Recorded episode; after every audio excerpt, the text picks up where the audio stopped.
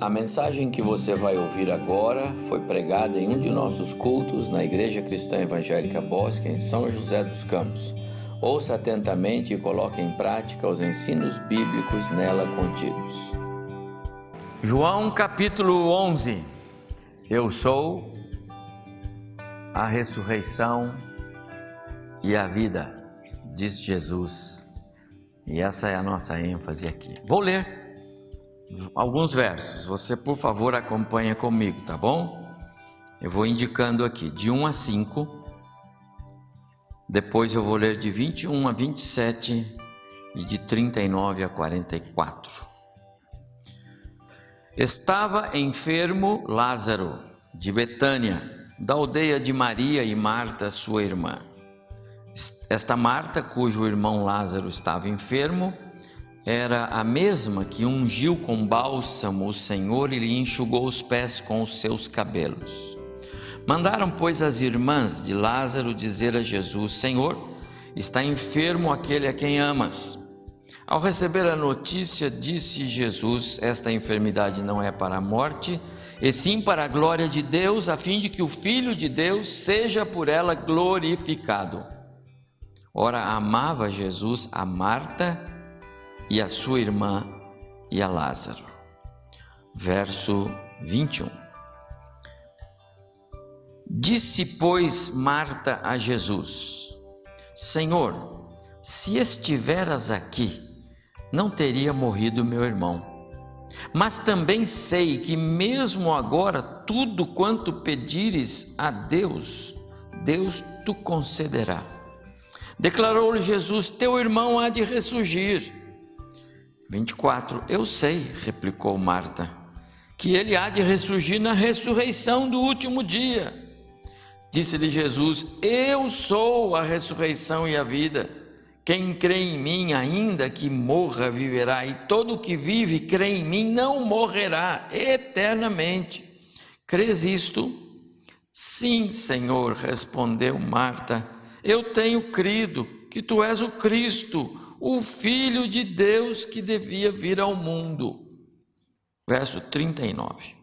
Então ordenou Jesus: Tirai a pedra. Disse-lhe Marta, irmã do morto: Senhor, já cheira mal, porque já é de quatro dias. Respondeu-lhe Jesus: Não te disse eu que se creres verás a glória de Deus? Tiraram então a pedra. E Jesus, levantando os olhos para o céu, disse: Pai, graças te dou, porque me ouviste. Aliás, eu sabia que sempre me ouves, mas assim falei por causa da multidão presente, para que creiam que tu me enviaste. E tendo dito isto, clamou em alta voz: Lázaro, vem para fora.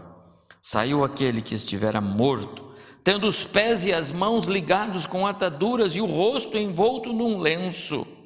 Então lhes ordenou Jesus: desatai-o e deixai-o ir. Que o Senhor nos abençoe nesta mensagem que Ele tem para nós nesse texto.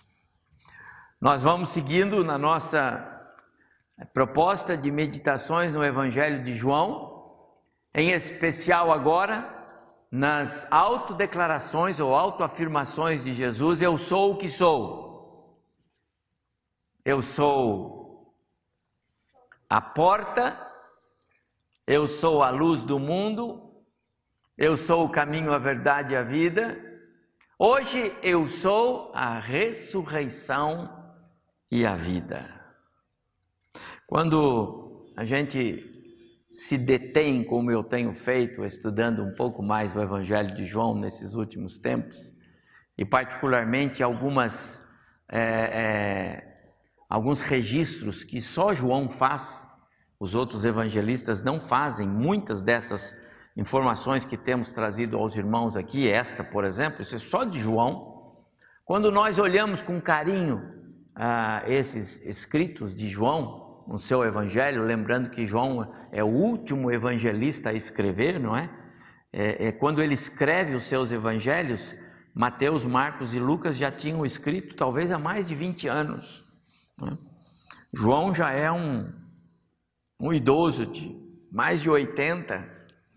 E imagina quanta, quanto tempo João teve para amadurecer aquilo que o Espírito Santo vai lhe soprando no coração e na mente para registrar então aqui no seu Evangelho. Por isso o Evangelho de João é muito amado. Quando nós olhamos para essas autodeclarações de Jesus, conforme eu estou expondo aos irmãos, é, não há como não perceber uma crescente na, na sua é, é, expressão de, é, de valor para os seus ouvintes.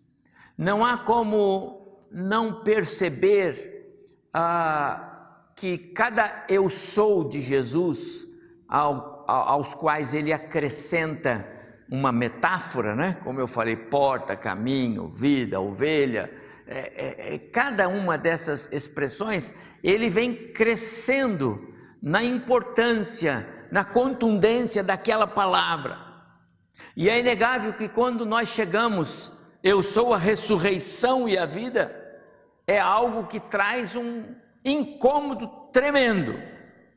De um lado, para aqueles que eram seus inimigos, seus opositores, aqueles que já é, o enxergavam atravessado, não é? Aqueles que já não é, toleravam mais ouvir falar dos milagres que ele fazia, das coisas que ele fazia, porque ele deu vista a um cego de, de, de nascença lá, ele curou um outro assim, isso, isso aí já estava perturbando aqueles judeus que não queriam admitir que Jesus é o Messias prometido.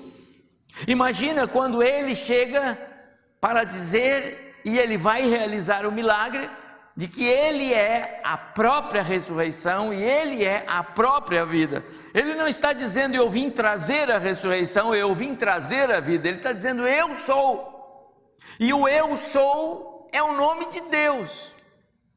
Então ele está se autodeclarando, autoafirmando ser ele o próprio Deus. Então você vai perceber comigo ao longo desta reflexão que aumenta a tensão, aumenta o incômodo, e aqueles judeus que é, vinham tramando contra Jesus, a partir de agora já não fazem mais as escondidas. Né? A partir do capítulo 11 de João, a, a intenção dos judeus, os inimigos de Jesus, de o matarem, já não é mais uma é, uma trama secreta, pelo contrário, ela já é declarada e, e, e Jesus agora então tem que partir para o final do seu ministério. Esta, esse milagre, este sinal da sua messianidade, que é o milagre da ressurreição de Lázaro, é o último que Jesus realiza é, perante uma multidão de pessoas, que é a multidão que está lá na casa de Marta e Maria, que foi lá para acompanhar o, o, o funeral e, e, ficava lá por uns dias, não é? Então, depois ele vai restaurar, restaurar a orelha do, do servo do sumo sacerdote que vai para prendê-lo. Esse é o último milagre dele antes de ser, de ser preso. Mas aquele é mais reservado lá na saída do Getsemane. Aqui é um milagre realmente registrado como um sinal da sua messianidade, ok? Então, é muito importante observar isto.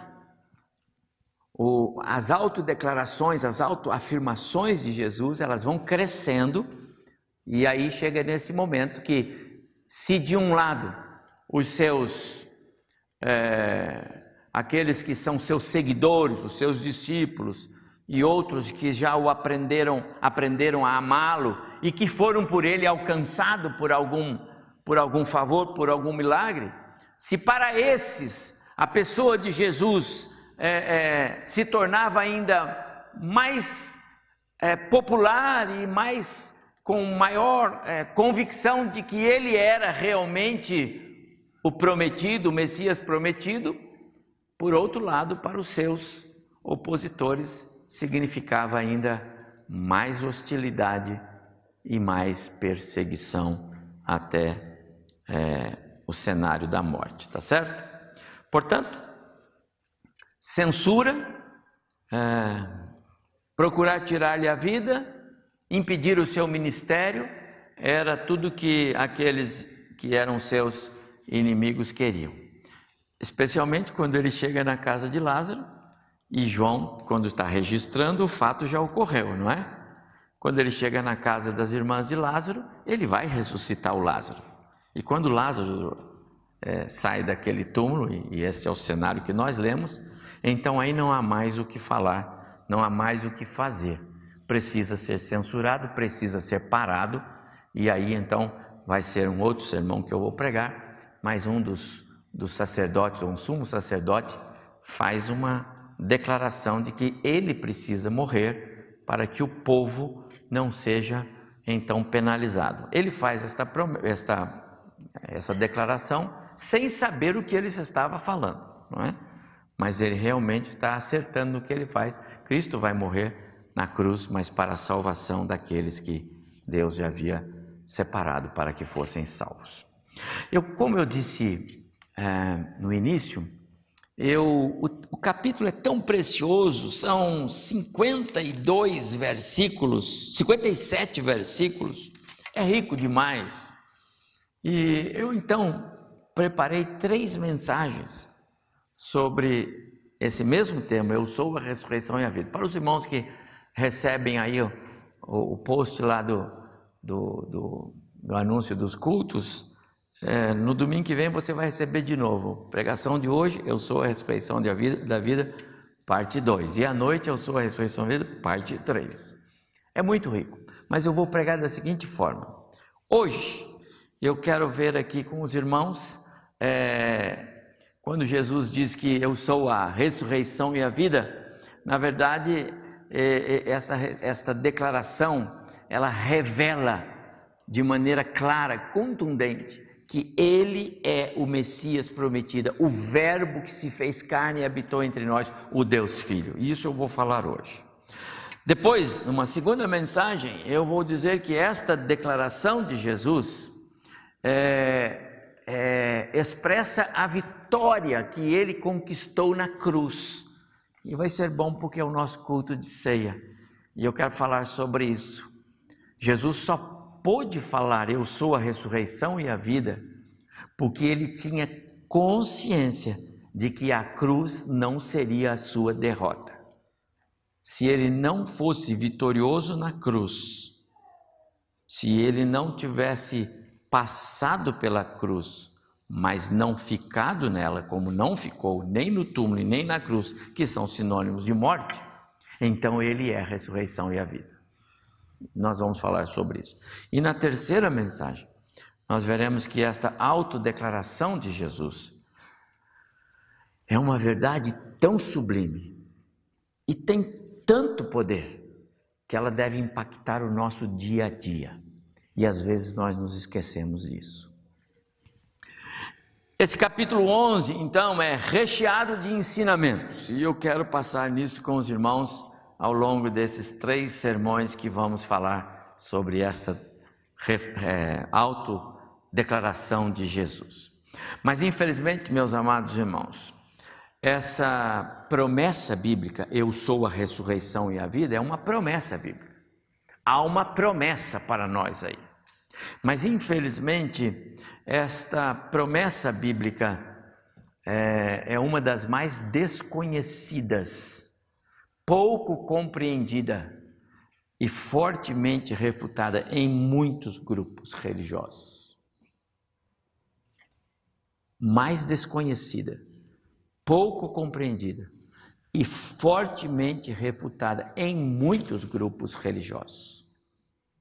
Quer ver? Quando Paulo estava em Atenas, ele foi chamado, né, lá no Areópago para falar mais sobre isso. Você tem tanta informação sobre esse Deus desconhecido, fale-nos sobre esse Deus desconhecido. Atos capítulo 17. E Paulo começa a falar: Ele é o Deus criador, ele fez isso, ele fez, todo mundo gostou. Mas em determinado momento, Paulo vai dizer assim: Ele é o Deus que enviou o seu Filho Jesus Cristo para este mundo, morto na cruz, mas ressuscitou. E quando Paulo fala em ressurreição, então eles disseram: Olha, quanto a esse motivo nós vamos ouvir. Ele é um tagarela, deixa ele aí. E foram saindo um por um e ficando apenas alguns poucos, porque ressurreição não é um tema que agrada aqueles que não creem pela fé, aqueles aos quais o Espírito Santo ainda não abriu o coração para entender.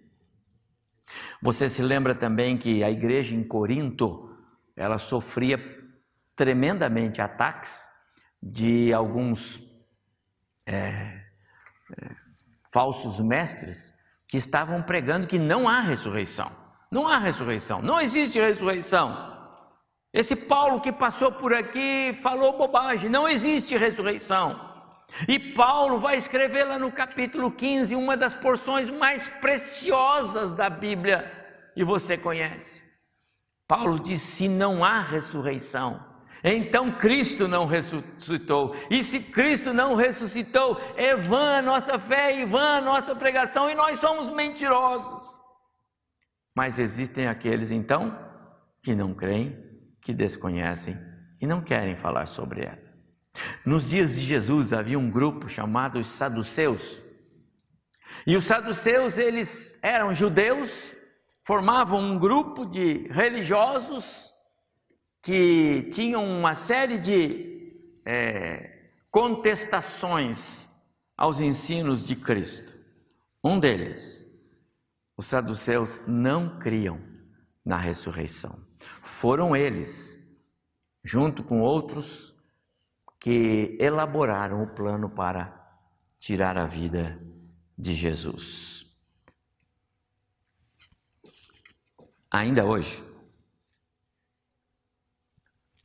mesmo em meio a esse um bilhão a dois bilhões de cristãos que somos no mundo, é o que somos, as pesquisas dizem que os cristãos no mundo são cerca de 30%, aproximadamente. Então, por volta de um bilhão e meio a dois bilhões de cristãos. Não estou dizendo de, é, de pessoas salvas pelo sangue de Cristo, tá bom? Mas estatisticamente aqueles que se declaram e que professam a fé cristã. Esse é o número aproximado, entre um bilhão e meio e dois bilhões uh, de cristãos. Eu devo dizer para os irmãos que muitos nesse número rejeitam, é, não compreendem, não gostam de falar de ressurreição e não têm a esperança da ressurreição. Esse é o mais terrível. Alguém que se declara cristão e não quer falar sobre ressurreição, ou não compreende e não sei como será, mas, mas não quero falar sobre isso. Enquanto que a doutrina bíblica da ressurreição, meus amados irmãos, para você, para mim, para nós que somos crentes em Jesus, lavados pelo sangue do Cordeiro, salvos, deveria ser a primeira e a mais importante doutrina bíblica, sabe por quê? Porque tem a ver com o meu futuro tem a ver com o que nós seremos amanhã. Nós temos que crer e entender a ressurreição, porque seremos nós. Quem não quer saber daquilo que é a sua esperança para o amanhã? Ignorar ou desconhecer ou desprezar a doutrina bíblica da ressurreição é como desprezar a essência do cristianismo, a coluna central. É como remover os alicerces de um prédio, tirar suas bases, tirar os baldrames lá de baixo. Qualquer vento derruba o prédio. É como deixar uma embarcação em alto mar e sem motor, sem vela, sem remo, sem leme, num mar que, vez por outra, se revolta. Pensar no cristianismo sem a ressurreição é pensar num cristianismo vazio. Ainda que nós tenhamos muitas doutrinas preciosas na fé cristã e que temos razões de sobra para passar horas falando sobre cada uma delas. Sem a ressurreição, nada teria valor. A Bíblia não teria valor. A vinda de Cristo a este mundo não teria valor se ele tivesse ficado morto naquela sepultura. Não seria o Cristo, eu sou a ressurreição e a vida. E se ele não fosse, ele não poderia prometer isso para mim. Ainda a título de introdução, nesta minha palavra de hoje, é, Quero mostrar aos irmãos como Deus age de forma soberana e sobrenatural quando o seu propósito é, é o seu filho, é tratar do seu filho, é, é revelar o seu filho. É, como Deus trabalha em favor de uma proclamação de quem é o filho que ele mandou este mundo para morrer na cruz no nosso lugar. A, a obediência de Cristo é, o coloca num, num patamar extraordinário, né? Ele é o próprio Deus, mas ele é o Deus Filho. E como Paulo escreve, se pela desobediência de um, né? O pecado entrou e a morte ceifou o mundo. Pela obediência de um, veio a vida, veio a salvação. Esse um é Jesus. Esse ato de Cristo é precioso. E é sobre isso que a ressurreição trata. Porque esse um é Jesus, é o Filho. Então ele ocupa agora um lugar especial. Paulo fala que ele foi conduzido de volta ao seu lugar na essência de quem Ele é, o próprio Deus, com todas as suas características, com todas as a, a sua natureza divina. Esse é Jesus. E esse texto que nós temos, e essa é a minha primeira mensagem, ele, Deus é, promove essa, essa proclamação de que este que está entre vocês é o Messias que eu prometi. Ele é o Messias prometido, o Deus Filho, o Verbo que se fez carne, o Criador. Ele é, ele está entre vocês. Querem ver isso? Nós lemos nos versos de 1 a 5 que há uma informação de que Lázaro estava enfermo.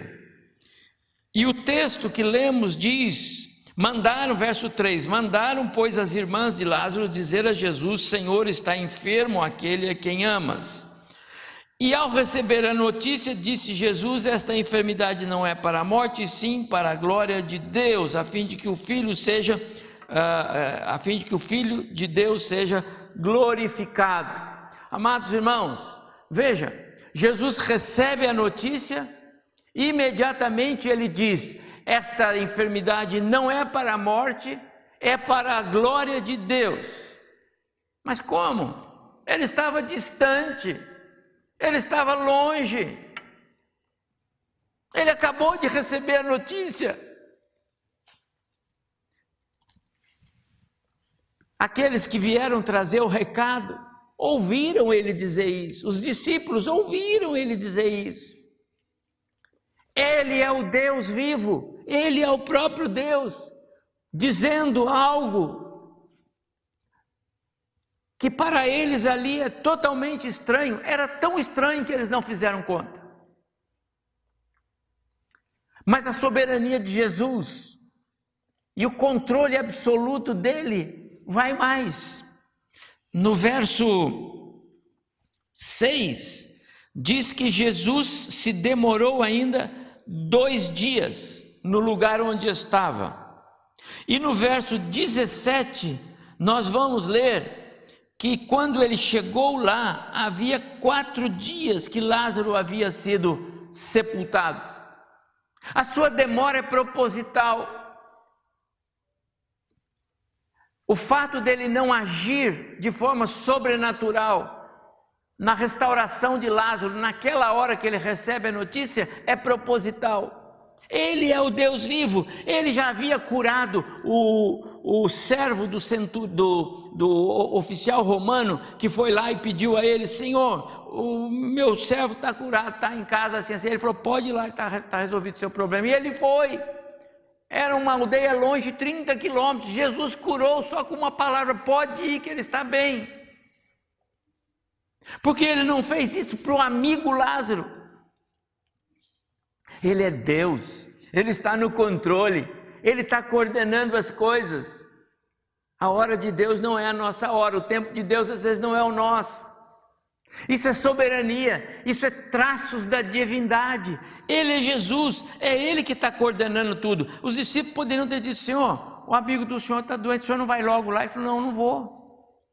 Eu já disse, essa doença não é para a morte, é para a glória de Deus. Eles não entendem isso.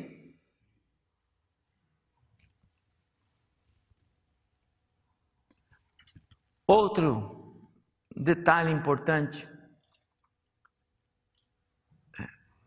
O Deus soberano quer que nós entendamos que o pecado causou um dano tão grande neste mundo, tão grande, que até ele chora por causa dos efeitos do pecado no mundo.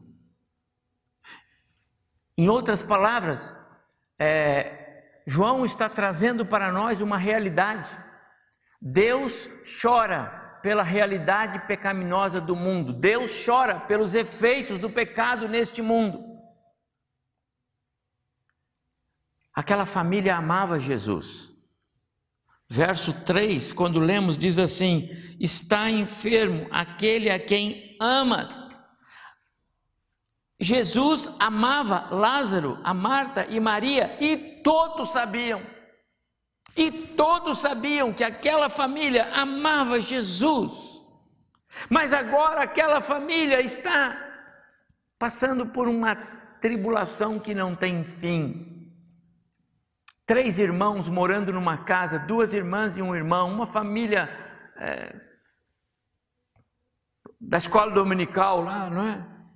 Que vão à igreja todo dia, família modelo, amada por todos, a multidão que foi à casa de Lázaro, um, certo comentarista diz que tinha mais de 150 pessoas na casa de Marta naqueles dias, por ocasião do velório.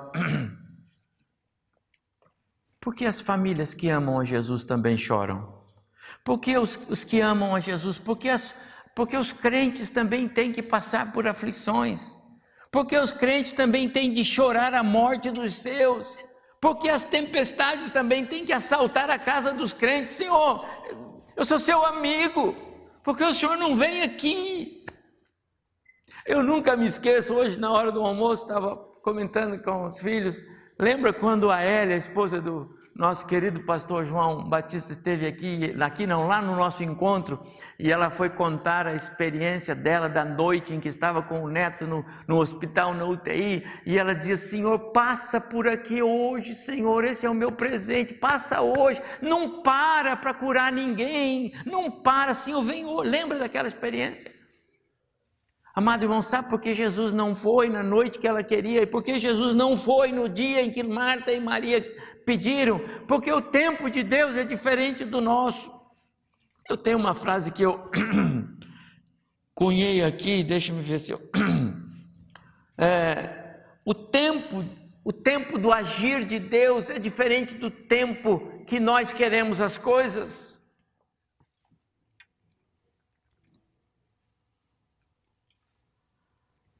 Tempo e distância são parâmetros humanos, não limitam e nem impedem o agir de Deus. Mas Deus controla essas coisas de acordo com os seus planos e propósitos. Lembra que Jesus falou? Esta enfermidade não é para a morte, mas para revelar a glória de Deus no filho. Não era mesmo para curar o Lázaro naquele momento, era para esperar quatro dias. Não era o milagre que Deus tinha em foco, Deus tinha em foco o sinal que mostraria quem é Jesus. Por isso, quatro dias, por isso, só depois. Amados irmãos, às vezes nós não atentamos. No domingo passado eu falei sobre ah, as ovelhas, e uma das marcas das ovelhas é que as ovelhas são da família dos bovídeos não é? Primas dos bois, das vacas, ovelhas, primo dos bois da vaca. Vocês sabem disso, tem que saber, entendeu? Não reclama não, somos primos. E a vaca e o boi rumina, e as ovelhas ruminam o tempo todo. Bah, bah, bah. Aplica isso para você, porque Jesus usou a figura da ovelha para falar de nós, porque nós precisamos ruminar o alimento espiritual que eu recebo e daí ele volta para minha boca. É assim que é. A maioria dos animais, o alimento cai, faz a digestão e vai embora. As ovelhas, ele cai numa uma das divisões do estômago e voltam. E aí que ela fica trabalhando aquilo, e aquilo vai ser o alimento dela. Nem os que foram levar a mensagem para Jesus. Está doente aquele a quem tu amas. E ele diz: essa doença não é para a morte, mas para a glória de Deus. Oh Senhor, glória a Deus. Eles deviam voltar e dizer para Marta e Maria: Marta e Maria, não se preocupe, porque essa doença não é para a morte, é para a glória de Deus.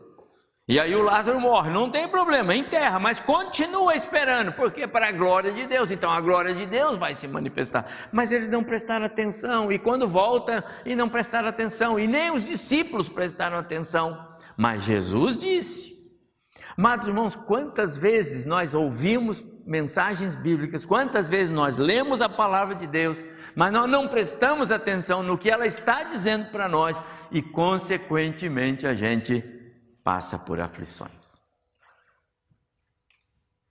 É por isso que o povo de Deus passa por aflições, como Marta e Maria passou por aflições, passaram por aflições, porque não prestaram atenção naquilo que o Senhor falou, mas é fato. Famílias amigas de Jesus, aquelas pessoas que são é, íntimas de Jesus, que amam a Jesus e são amados por Jesus, também passam por aflições. São os efeitos do pecado. Não é o seu pecado agora, pode até ser. Pode ser que você passe por dificuldades por causa da sua desobediência, por causa da sua conduta, por causa das suas atitudes reprováveis ou reprovadas, mas não é assim no aspecto da teologia. Os nossos as nossas aflições hoje são decorrentes do pecado de Adão e Eva, da desobediência. Os reveses que enfrentamos, eles remetem-nos a Gênesis capítulo 3. Por tua causa, Adão, maldita é a terra. O pecado de Adão e Eva é que trazem para nós essas inconveniências todas. Aquela família amada por Jesus estava em grande sofrimento. E eu disse que, nesse contexto, Deus revela ah, os, seus, ah, os seus traços que se parecem conosco quando Jesus chega ao beira do túmulo e chora, verso 35, não é? Nós não lemos hoje, mas eu vou ler outro dia, mas é o verso 35, todos sabem que nessa passagem é que Jesus chorou. Quando ele vai lá, próximo ao túmulo, onde o sepultaram? Diz, ali, Senhor. E ele chega e chora.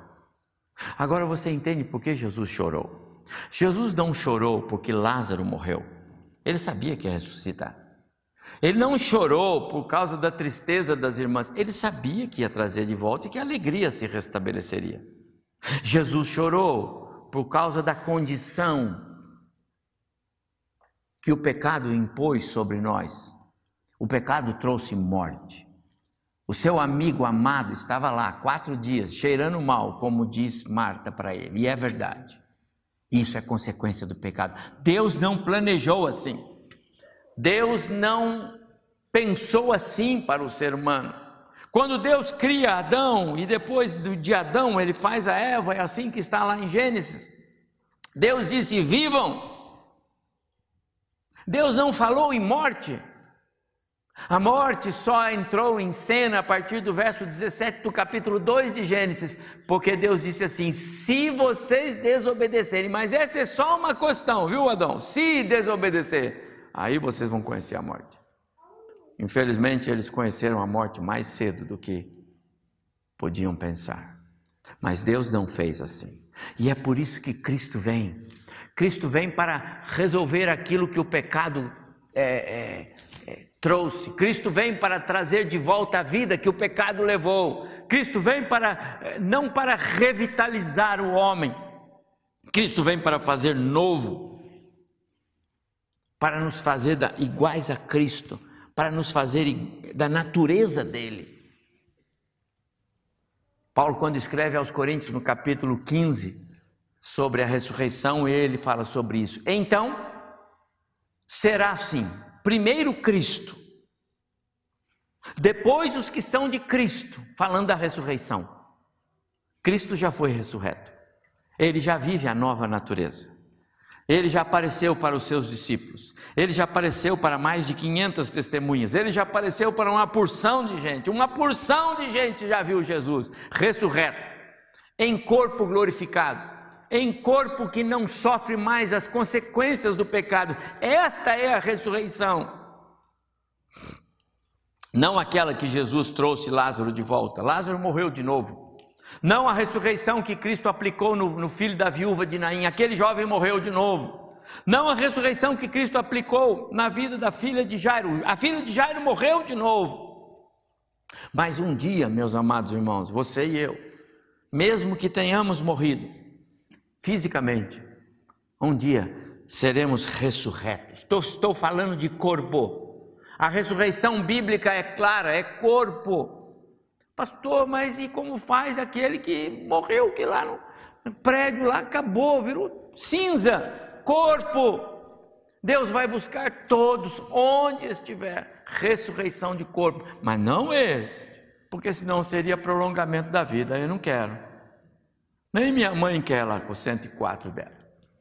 Todos nós esperamos um corpo glorificado, um corpo novo, igual ao de Jesus. Imagina como Jesus saiu daquela cruz todo dilacerado, sangue para todo lado. Mel Gibson que eu diga no filme que ele fez, não é? Sangue para todo lado, desfigurado, envelhecido, horrível. Isaías escreveu sobre isso no capítulo 53, não foi?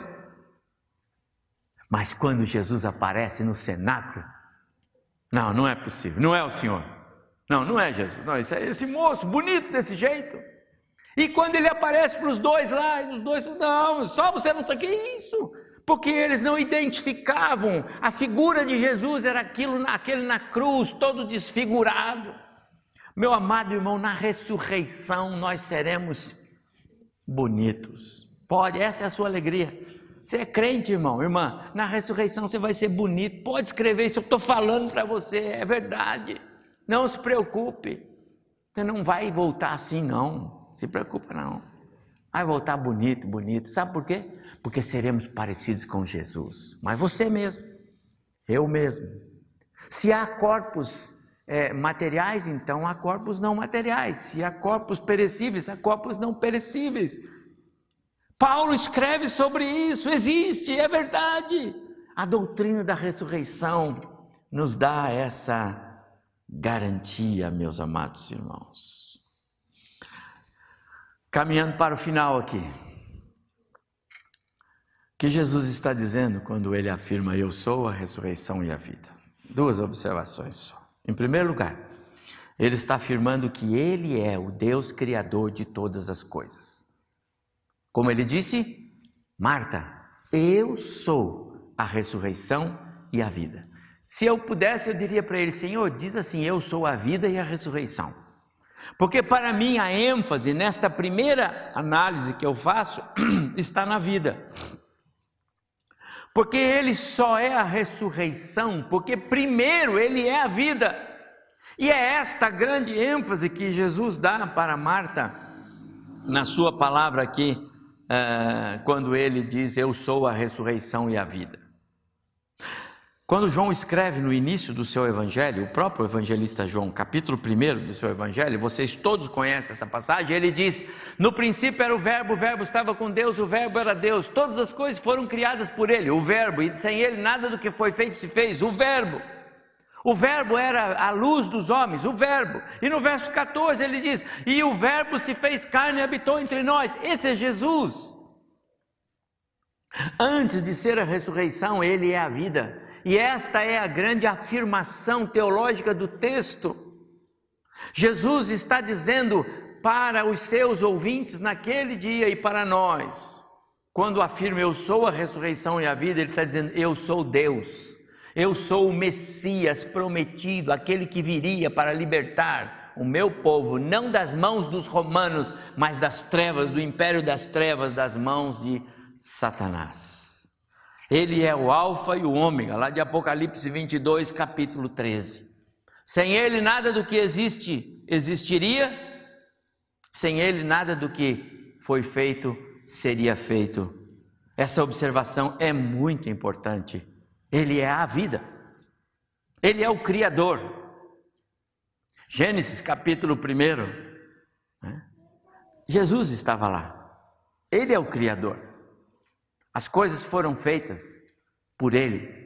Ele, o Pai e o Espírito, eles são um nessa criação. Importante fazer essa observação aqui, meus amados irmãos, porque na conversa que Jesus tem com Marta, e por isso eu li o texto de 21 a 27, ele deixa claro isto. Nessa conversa, ele mostra como, com, com, com autoridade de, de autor da criação, de criador ele dizia a respeito do poder que ele tinha de trazer Lázaro de volta. E a Marta não não descria disso, mas ela não entendia. Essa passagem é muito importante. Se você quer, por favor, abre sua Bíblia, deixa aberto aí no capítulo 11 de João, verso 21. Ah, João fala de é, de sinal. Lembra? Milagres para João são sinais, sinais são evidências de que Cristo é o Messias. Milagres mostram o poder de alguém de fazer alguma coisa. Quando é sinal, mostra quem é aquele que está fazendo. Por isso, para João, você não lê a palavra milagre, você lê a palavra sinais. Tá certo? Então, nesta passagem agora que nós vamos ver os, os versos, você vai ver Jesus dando evidências de quem ele é. E aqui entra no meu segundo ponto, porque é, Jesus se apresenta como o Senhor do tempo, presente e futuro. Marta não entende. Ele não só é o Messias prometido, mas ele é o Messias prometido que tem controle sobre o tempo, o tempo presente e o tempo futuro. Olha só para você ver. Nesses versos, é uma típica conversa bastante interessante. Eu me lembro quando a gente fazia seminário e o professor às vezes dava lá uma matéria interessante, falava um assunto e provocava a pulga acendia na cabeça. Eu quando fui fazer o seminário, você sabe disso, eu já tinha 30 e 36 anos por aí de vida, né? Já crente há muito tempo. Então, quando chega lá, os professores começam a falar umas coisas na cabeça da gente, meu Deus, o que é isso que esse homem está falando? Quantas vezes eu entrei na sala do reverendo João Arantes depois falei, pastor, está tudo errado, o professor está falando tudo errado lá. Então, por que ele fala isso? Não, meu filho, tem calma lá. Quantas coisas a gente aprende que a gente não aprendia corretamente ou não prestava atenção. Então era muito comum, quando terminava uma aula, juntava uma turma em volta de um professor e começava uma conversa ali, sabe? Aquela conversa era alto nível teológico, era pergunta daqui, resposta de lá, e era uma, Típica conversa de uma igreja saudável. Os bereanos, por exemplo, que pegavam a Bíblia e iam ver se o que o pregador falou estava de acordo. Essa conversa de Marta com Jesus é uma conversa assim, alto nível teológico. Parece que estão discutindo a Bíblia. Mas veja só que interessante esse, essa conversa aqui. Verso 21, disse Marta: Se o Senhor estivesse aqui, meu irmão não teria morrido. Veja, ela cria. Ela cria no sobrenatural, ela cria no poder de Jesus. Se o Senhor tivesse, ele não teria morrido. Quer dizer, o Senhor daria um jeito. Ela cria em Jesus. O problema é que ela não considerava que Jesus não precisava estar lá para fazer. Ela esqueceu da cura que ele fez do, do, do servo lá do, do, do oficial à distância. Ela esqueceu daquilo. Porque naquela hora ela estava enxergando só o que ela precisava enxergar. O irmão morreu e Jesus não estava lá. No verso 22, Marta continuou: Também sei que mesmo agora, tudo quanto o Senhor pedir a Deus, Deus vai conceder. Algumas pessoas pensam que ela falava para ele assim: Ó, eu sei que se o Senhor pedir a Deus, Ele vai confortar meu coração, porque tudo que o Senhor pedir, Ele vai. Mas eu quero dizer aos irmãos: para mim, ela estava afirmando que ela cria no sobrenatural de Deus. Ela não falava em termos de sair o irmão quatro dias de lá, não. Não, isso não. E aqui, irmãos, ela se parece muito conosco. Você crê em Jesus? Eu creio. Absoluto. Eu tenho certeza. Jesus é capaz, pastor. Eu já disse, ele é capaz de resolver. Eu creio totalmente. Mas e isso aqui? É isso. O problema seguinte: é que aqui já tem quatro dias, isso aqui já cheira mal. Não é assim, irmãos? A gente tem muitas coisas que a gente afirma crer mas no nosso caso em particular, não tem mais jeito. Porque ela disse: sei, verso 22, tudo quanto o Senhor pedir, Deus vai conceder. Ela está dizendo, é tudo possível. Mas Jesus então dizia para ela: então presta atenção que eu vou te falar, teu irmão vai ressurgir. Teu irmão vai ressurgir. E o Senhor não está falando na, na, lá na, na ressurreição, não está falando escatologicamente, Ele está falando aqui agora. Mas no verso 24, a Marta diz: Eu sei que ele há de ressurgir na ressurreição do último dia. Ela leva de novo o assunto lá para longe. E o Senhor está dizendo para ele: Eu sou o Senhor do longe, Marta, mas eu também sou o Senhor do agora. Você tem que acreditar em mim. Às vezes, meus amados irmãos, a nossa fé acredita nas coisas futuras, nós sonhamos com o céu, mas nós não achamos que esse Deus do céu é capaz de fazer as coisas para nós no aqui e agora. Somos Marta, com uma dificuldade tremenda de crer. Ah, a Marta conhecia bem a doutrina da, da, da, da ressurreição, mas da sua, da sua forma de entendê-la, entendeu? Ela não conseguia entender aquilo que Jesus estava dizendo. E aí chega no verso 39, né? ela vai dizer, assim, quando Jesus vai dizer assim: tire a pedra. A Marta diz assim: Senhor, já cheira mal, tem quatro dias. Mas lá no verso 25, Jesus tinha dito para ela: Eu sou a ressurreição e a vida.